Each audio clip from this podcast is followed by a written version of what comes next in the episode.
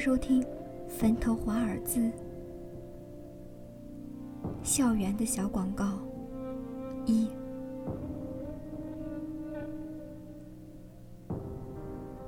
背着新买的吉他走在回寝室的路上，我哼着不着调的小曲，中了邪一般的走进了一条无人的小巷。正是月黑风高，了无一人，一种没来由的恐惧感将我包裹，我不由自主地打了个寒颤。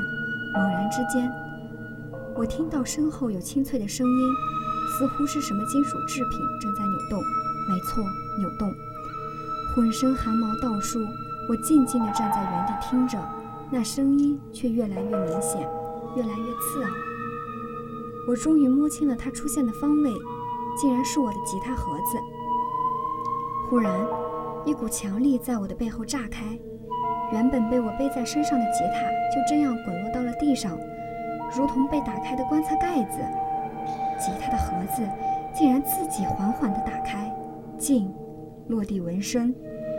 我几乎没法思考，就这样眼睁睁地看着，然后一根细线从吉他盒子里钻了出来，在月光下泛着淡淡的银光，是吉他上的弦。那弦仿佛有视觉，左右看了看之后，似乎锁定了我。一个猛然收缩，如同捕猎般的豹子朝着我暴掠而来，我吓得浑身发软，想要逃离，却根本没有办法。脚腕上传来疼痛，那弦竟然就这样绑在了我的脚腕上，盘踞成环状，死死地勒住。我感觉自己的整条腿都要被它卸下来了。血水缓缓渗出，瞬间就湿了我的裤子。怎么回事？我吓得魂不附体。第一反应就是要把这根闹鬼的琴弦给拔下来。我费了好大的力气，它却如同粘在了我的腿上。无论我怎么用力，除了让血更加猛烈之外，就没有任何作用。疼痛让我恢复了一点理智。我明白，现在在这里耗着也不是办法。我看了一眼散落在地上的吉他盒子，似乎是鼓起了勇气一般，再次把他背到了肩上，拖着被琴弦缠绕的腿，我几乎是连滚带爬地逃离了这个无人的小巷。前方灯火微亮，我知道我到寝室了。将吉他盒子甩在床上，我不停地喘着粗气。哥们儿，你腿咋了？同寝室的张帆看着我满是血的裤子，又看了看自己已经被我合上的吉他盒子，我抿了抿嘴，却欲言又止。刚刚发生的事情太灵异，我不确定我是否要讲出来。是不是摔了？快给我看看呀！张帆是那种极度热心肠的老好人，见我一言不发。以为是我太疼了，上来就挽住了我的裤腿。这不挽不知道，一挽实在吓了一跳。因为时间的推移，再加上我走了不少路，原原本就血肉模糊的腿，这下更加的狰狞。琴弦深深地陷在肉里，几乎勒断了我所有的血管。我甚至能感觉到骨头的疼痛，似乎他再用点力，我的整条腿都要被卸被卸下来。这。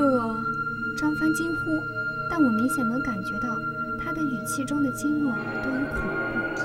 短暂的沉默，然后是张帆开了口：“哥们，我给你看个东西。”在我目光的注视下，张帆缓缓撸起了自己的衣袖。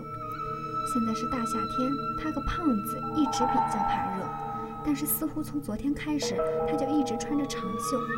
直到现在，我才知道了原因。一根电脑的数据线就这样缠绕在他的胳膊上，和我脚腕上琴弦如出一辙。那数据线勒得极紧，几乎都要把他的整个手臂卸下来。已经凝固的血液和新涌出来的血鲜血混合在一起，比我的伤口更加阴森。这什么情况？我惊愕地看着他，忽然想起来，这数据线似乎是他新买的电脑上的。这货从开学以来就想要台好电脑，苦于家里人一直不给钱，不知怎么地。今天早上他忽然兴高采烈地买了一台新的，问他哪来的钱，他竟然也不回答。你心里明白的，是那个鬼来了。正在我脑海一片混乱之际，商贩的声音悠悠传来：“那个鬼要从前几天说起，咱咱们是个老学校了，虽然也有翻新过，但是那些从明清时期就有留下来的杂物间、空房子，却一直留着。年代久了的东西，总让人想起鬼魂之类。所以那些房子很少有人问津，久而久之就成了公认的禁地。一夜，我从那里路过，是座很不起眼的小房子，破败的很，被雨水腐蚀得一塌糊涂。破旧的墙上一张公告纸引起了我的注意，手写的那种，而且是毛笔，很古风的感觉，却又崭新。我走近一看，竟然是一个小广告。你想要什么？房子、汽车、电脑、钢琴。把你想要的东西写给我，用身体的一部分来抵换，一手交钱，一手交货，收货之后十二小时一定送到哦。我无奈地笑了笑，估摸着是哪个无聊的人的恶作剧吧，转身准备离开，却忽然如同着了魔一样，顿住了脚步。